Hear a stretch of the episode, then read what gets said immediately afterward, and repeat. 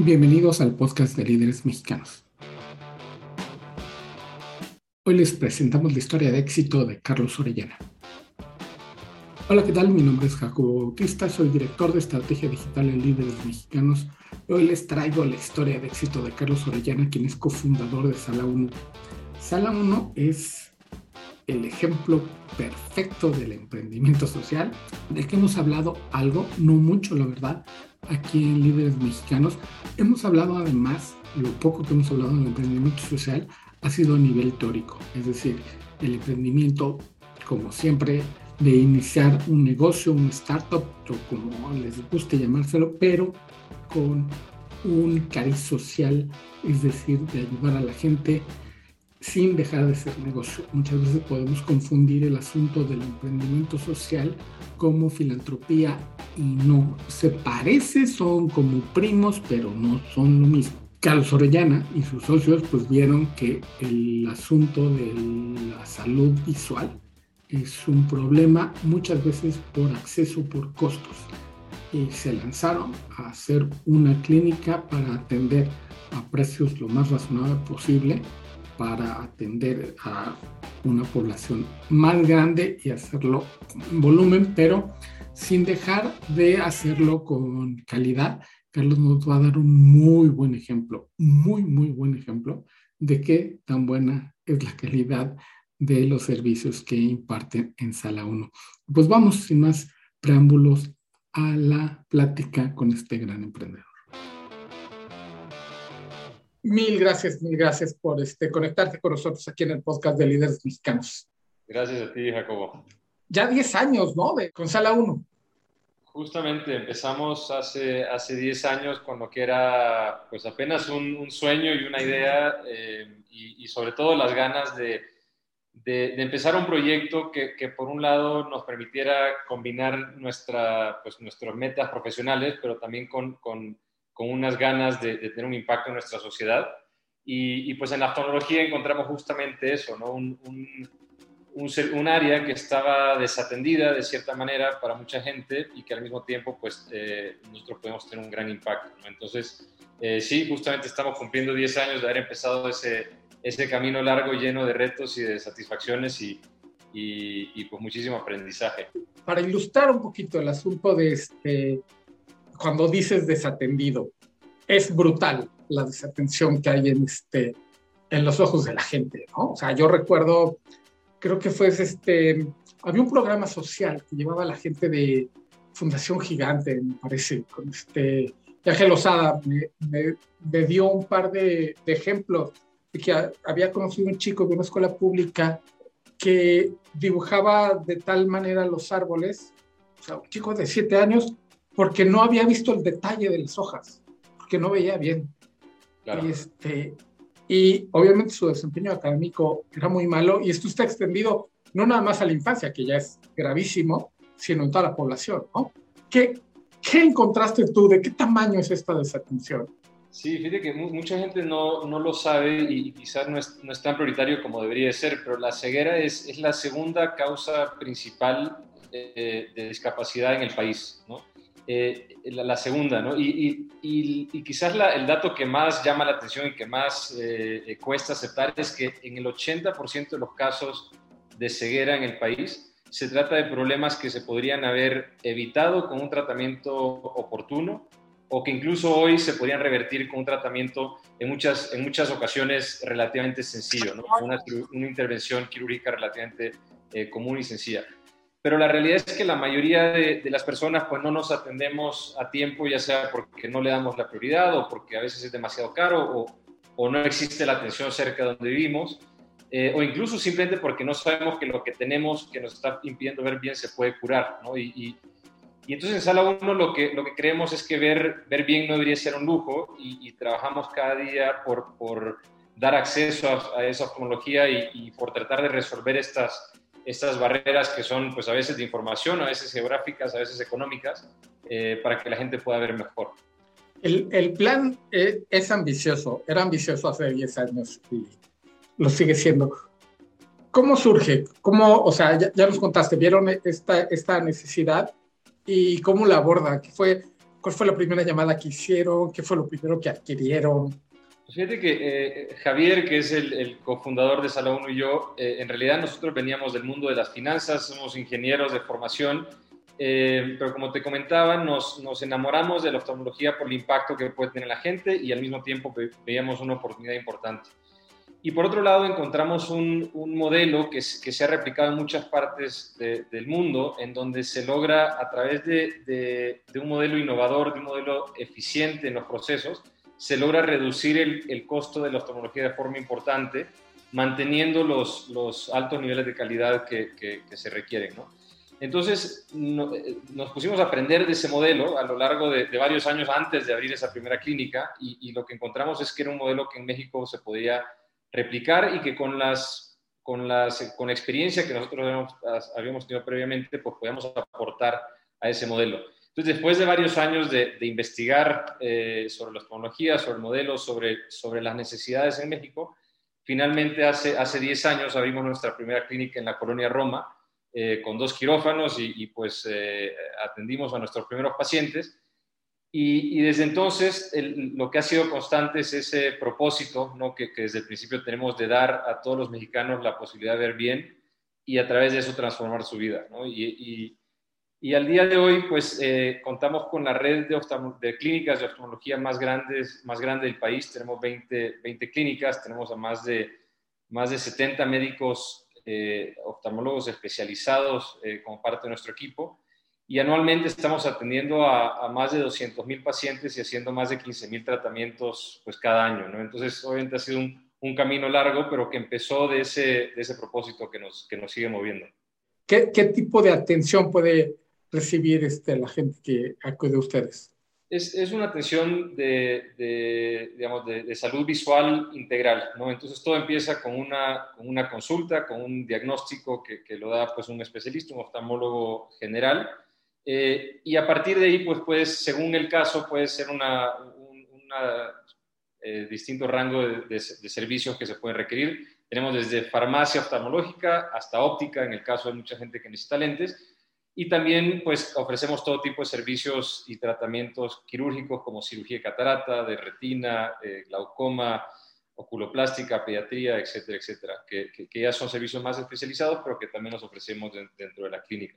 Y todo lo hacemos eh, buscando ofrecer eh, tres cosas que, que, consideramos que son importantes dentro de la atención. Por un lado, la calidad clínica, por supuesto que es, es lo principal. En segundo lugar, eh, un precio que sea accesible y en tercer lugar una experiencia que sea, em, pues, eh, que haga al paciente sentirse bien. Eh, en sala 1 hablamos de que cuidamos ojos y lo que el corazón siente, porque la verdad es que cuando, cuando una persona no ve bien, pues lo, lo, lo, normal es que se sienta ansiosa, que esté preocupada, que esté em, pues nerviosa, ¿no? Y, y entonces lo primero que buscamos es hacer que la persona no solo le curemos sus ojos, sino que también lo hagamos sentir mejor eh, estando con nosotros. Sí, es que es brutal. Yo leí, y, ya tiene tiempo, una, una comparación de encuestas de, de una hecha en, a principios, yo creo que de los 1800, sobre los sentidos y cuál consideraba la gente cuál era el más importante. Y comparada esa de 1800 con unas 50 años antes, 1750 y algo, era el oído. Y este siglo todo es, es, es, ya estamos en una sociedad visual, ¿no? Claro, claro. Sí, y es algo que vemos una y otra vez con nuestros pacientes cuando, cuando hablamos de, de, ceguera, eh, por supuesto que significa que no, que no ves bien, ¿no? Pero, pero lo que realmente, el, impacto que tiene para la persona va mucho más allá. Eh, y lo vemos principalmente, eh, en primer lugar, que la persona muchas veces tiene que dejar de trabajar, ¿no? Eh, la mayoría de nosotros nos, dedicamos a, cosas que requieren de que veamos bien, ¿no? Entonces, el, perder el trabajo por, por, no ver bien es un impacto profundo en la vida de una persona. En segundo lugar es la calidad de vida, ¿no? dependiendo del hobby que te guste, pero la mayoría pues también requieren de que veamos bien. El tercero que es, es bien importante es el tema de la independencia. Em, vemos nuestros pacientes, en muchos casos lo vemos que, que pasan de ser personas pues que llevan toda su vida siendo completamente independientes y de repente dependen de alguien más incluso para, para ir al refrigerador y, tomar un vaso de agua, ¿no? Es, es, es, algo muy profundo y eso afecta no solo a la persona que no ve bien, sino que también a la gente a su alrededor que ahora tiene que ocuparse de esa persona que se ha vuelto dependiente.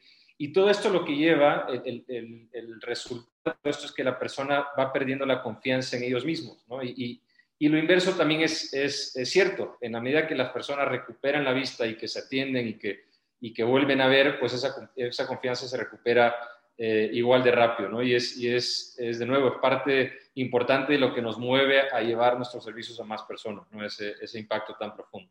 Y además, corrígeme si no es cierto, siento que es, este, cualquier atrofia es degenerativa, ¿no? Va empeorando con, con sí, el tiempo.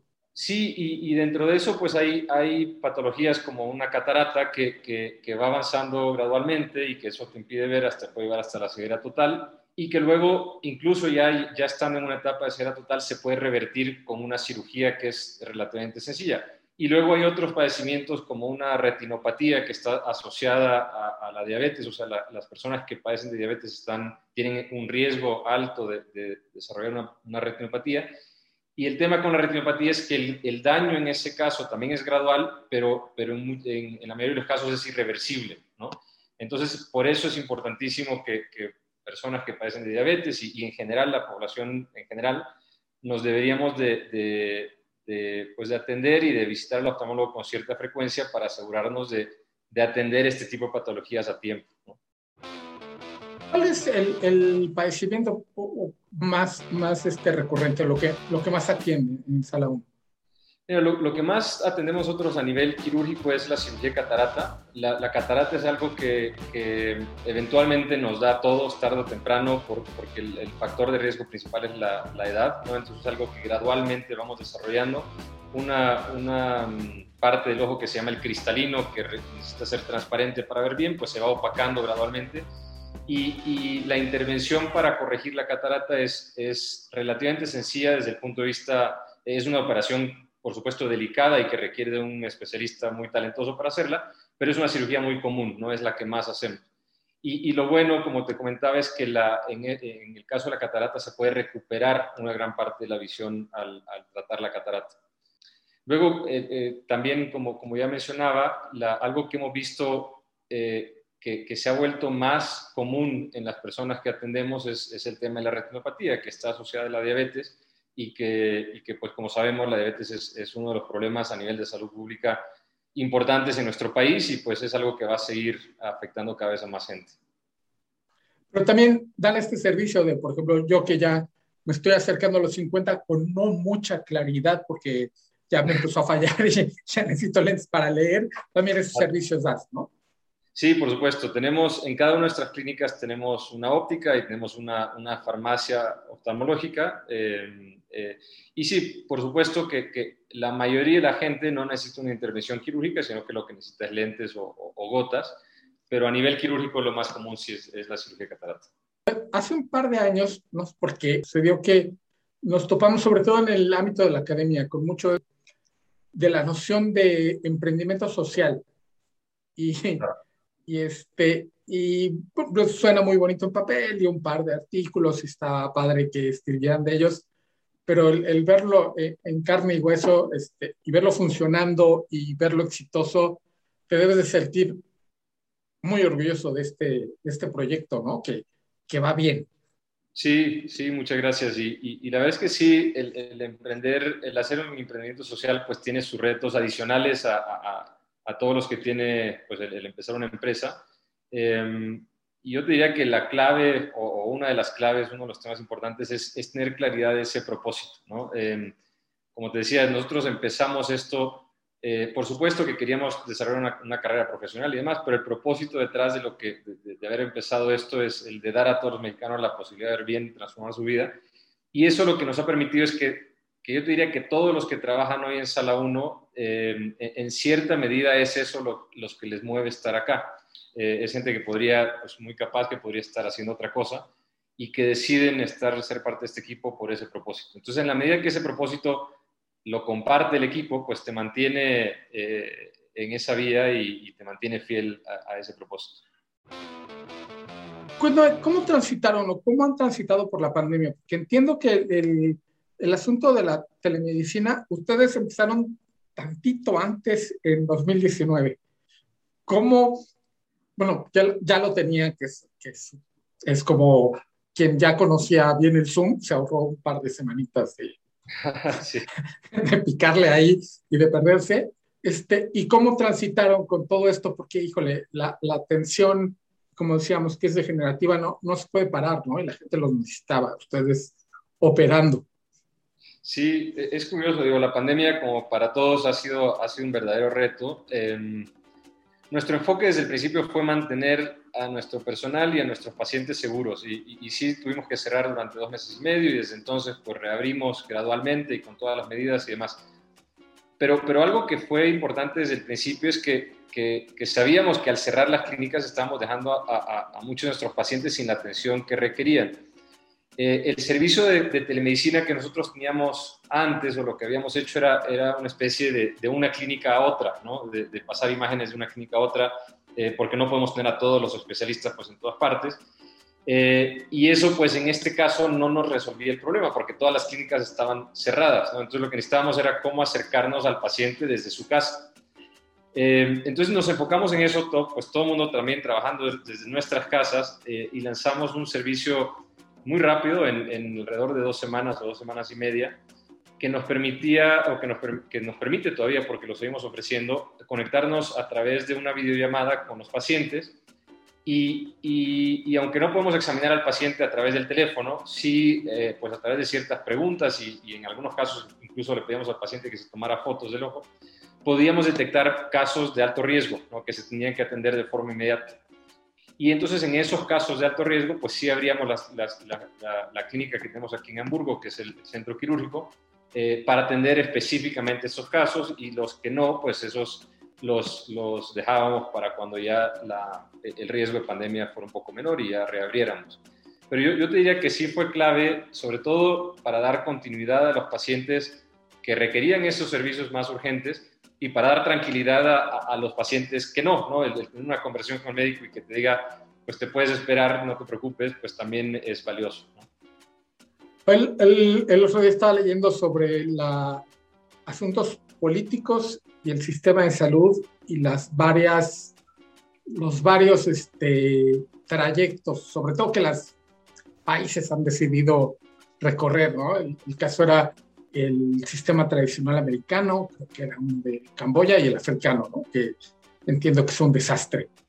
Este, estando en el, en el mexicano y con el éxito que ustedes han tenido, sí se puede transitar por otro lado en, el sistema de salud, ¿no? Y no hablo del, del, del público, sino del privado. Con, con, este, o sea, tú lo has demostrado que se puede, se puede hacer negocio, se puede ayudar a la gente, se puede tener este, un, un proyecto de salud estable y, este, y que se extienda y que crezca sobre todo. Sí, sí, yo, yo eh, creo que algo importante es, eh, vivimos en un país en donde, en donde pues hay una gran necesidad de servicios. La verdad es que los servicios públicos de México, yo conozco a, a, médicos que son verdaderamente excelentes y, y, hospitales que tienen equipos de primer nivel pero también es cierto que, que, ese sistema, pues la necesidad que hay es, es, incluso más grande que ese gran sistema que tenemos, ¿no? Entonces, yo creo que, que, en el sector privado tenemos una oportunidad de complementar lo que hace el sistema público para, para llegar a, a, personas que no, que no están siendo atendidas eh, por esos retos, ¿no? Nosotros, de hecho, trabajamos con, con gobierno de la mano en, en muchas distintas modalidades y, y, y de verdad creemos que lo que la clave es poder sumar a, los esfuerzos que se hacen en el sector público y, yo creo que en México eh, eso se da, ¿no? O sea, porque vemos esa apertura en, en, todas estas modalidades que, te comento. Hablando después de, de, tanto tiempo y de que ya han, han tenido un crecimiento sostenido, está muy bonito hablarlo. ¿Cuáles han sido los retos que han tenido que pasar? ¿Cuál ha sido el, no sé si cambio de mentalidad, que no conozco cuáles son los obstáculos más grandes a los que te has tenido que enfrentar? Fíjate que es, curioso porque en el momento todos parecen grandes y, luego vas, vas, vas aprendiendo a, pues a, resolverlos y, es parte del crecimiento. Yo, yo, creo que pues desde abrir la primera clínica, por supuesto, fue un reto enorme porque, porque mm, pues es un modelo nuevo y tal y, eso en sí fue un reto. Luego tuvimos un, reto importante que fue cuando eh, cambió eh, el programa del Seguro Popular, que, en, algún momento se cubría la cirugía catarata a nivel federal y luego pasó a nivel estatal. Eso cambió, cambió la forma en que estaba construido nuestro modelo, porque sí, nosotros eh, dos terceras partes de las cirugías que hacíamos eran a través de ese programa y de repente pues nos tuvimos que adaptar y adaptar nuestro modelo a, una nueva realidad. Luego tuvimos el temblor eh, del, 2017 que, que, el edificio del lado nuestro pues se dañó mucho y lo tuvieron que, demoler eventualmente y pues eso pues tuvo sus retos y, más recientemente la pandemia, ¿no? que nos, hizo replantearnos muchas cosas. Pero yo creo que lo, lo, interesante de esto y, realmente lo que hace que los emprendimientos y las empresas y los equipos sean exitosos es la capacidad de, de, de ser resiliente, ¿no? porque los retos siempre van a haber y siempre van a ser diferentes a los que te propones en tu plan de negocios en un inicio.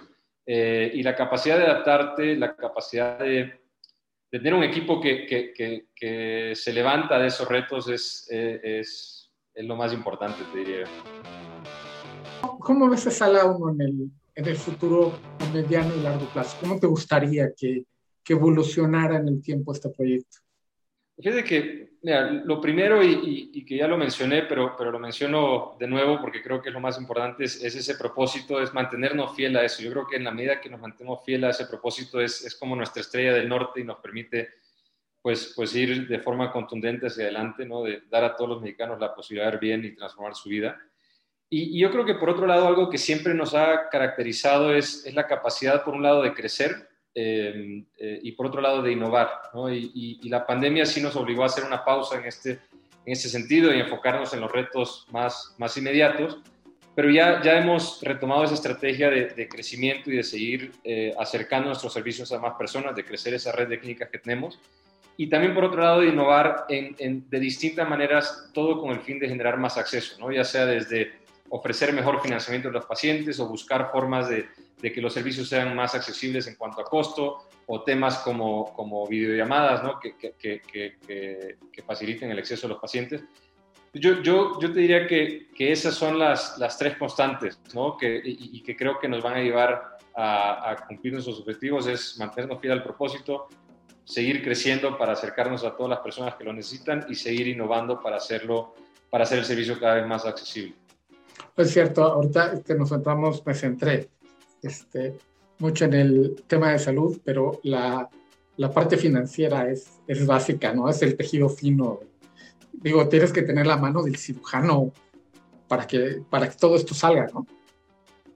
Claro, sí, y, y, fíjate que ese es uno de los, yo diría que de, los, de las claves del éxito es que a lo largo de, este, de, este, de todos estos 10 años y que han habido retos de distintos tipos, algo que, que, hemos sido muy cuidadosos y que siempre hemos mantenido al centro es, esa calidad. ¿no? Eh, en el momento que dejas de enfocarte en la calidad por, por, hacer otras cosas, pues, pues ahí ya pones en riesgo todo. ¿no? Y, y yo creo que el, el, el, nivel de los médicos que hemos logrado atraer y que, y que, hoy forman parte del equipo ha sido fundamental. De verdad, yo es de las cosas que más orgulloso me siento el, el, el papá de, del cofundador de Sala 1 se operó aquí sus, sus, dos ojos de catarata. O sea, a ese nivel de confianza tenemos en los médicos que forman parte del equipo y, pues, es algo fundamental.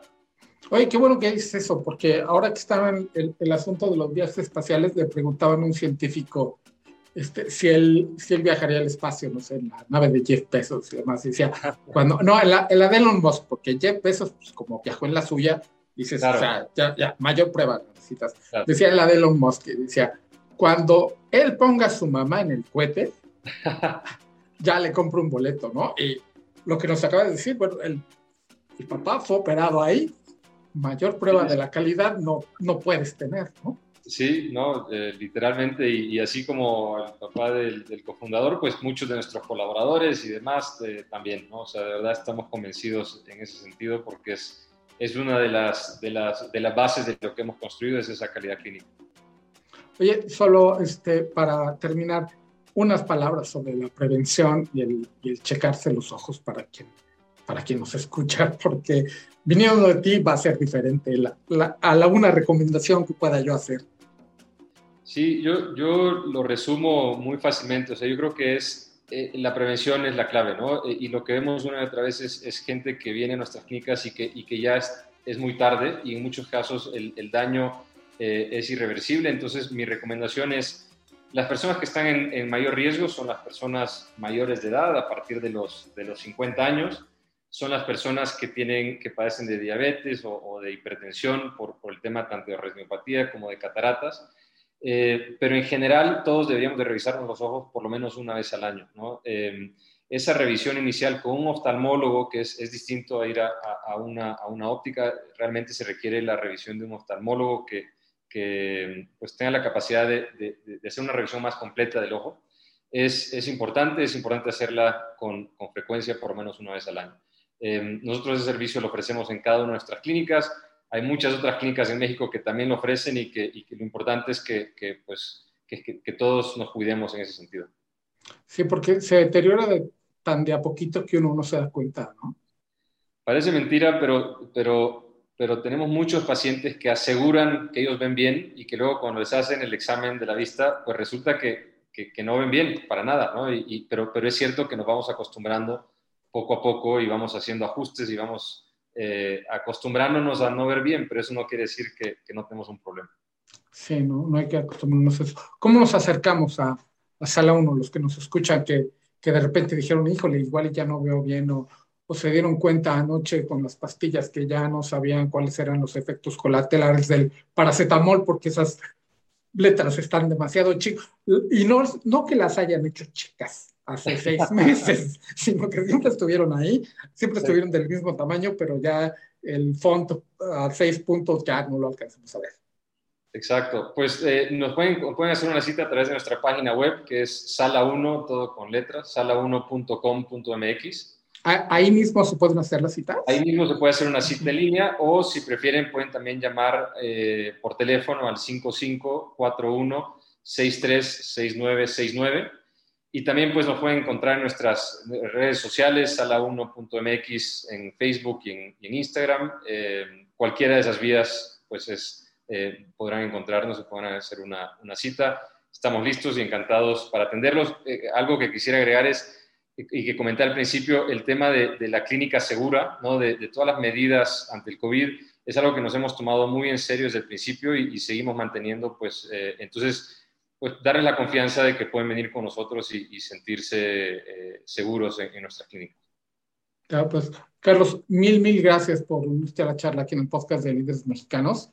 Y este, a quien nos escuche que de repente hablamos de emprendimiento y demás, he aquí un ejemplo en carne y hueso del emprendimiento social que es posible y que pueden ser exitosos en un campo este, que no sé cómo se les ocurrió, pero qué bueno que lo hicieron. Muchísimas gracias, Jacobo, por el espacio y, encantado de, platicar un rato. Le agradezco mucho a Carlos Orellana su participación aquí en el podcast de Líderes Mexicanos. La verdad, es maravilloso siempre hablar con emprendedores y tiene un, algo especial el hablar con un emprendedor social, con un proyecto tan, tan padre que es Sala 1. Y bueno, felicitarlos porque acaban de cumplir 10 años. Yo no me puedo despedir sin antes recordarles nuestras redes sociales. Estamos en Instagram, en Líderes Mexicanos, por cierto, que ahí estamos subiendo las mejores fotos de los 30 años que vamos a cumplir ahora en noviembre. En noviembre se viene el 30 aniversario de Líderes Mexicanos, estamos subiendo las mejores fotografías de los líderes más grandes de México. En Twitter nos pueden encontrar en arroba líderes mexicano, sin la S porque la S no ocupo. En Facebook estamos como revista Líderes Mexicanos y en LinkedIn nos encuentran también como Líderes Mexicanos. Yo soy Jacobo Bautista Raimundo, soy director de estrategia digital no me puedo ir tampoco sin recordarles, prometerles y advertirles que nos vamos a volver a escuchar.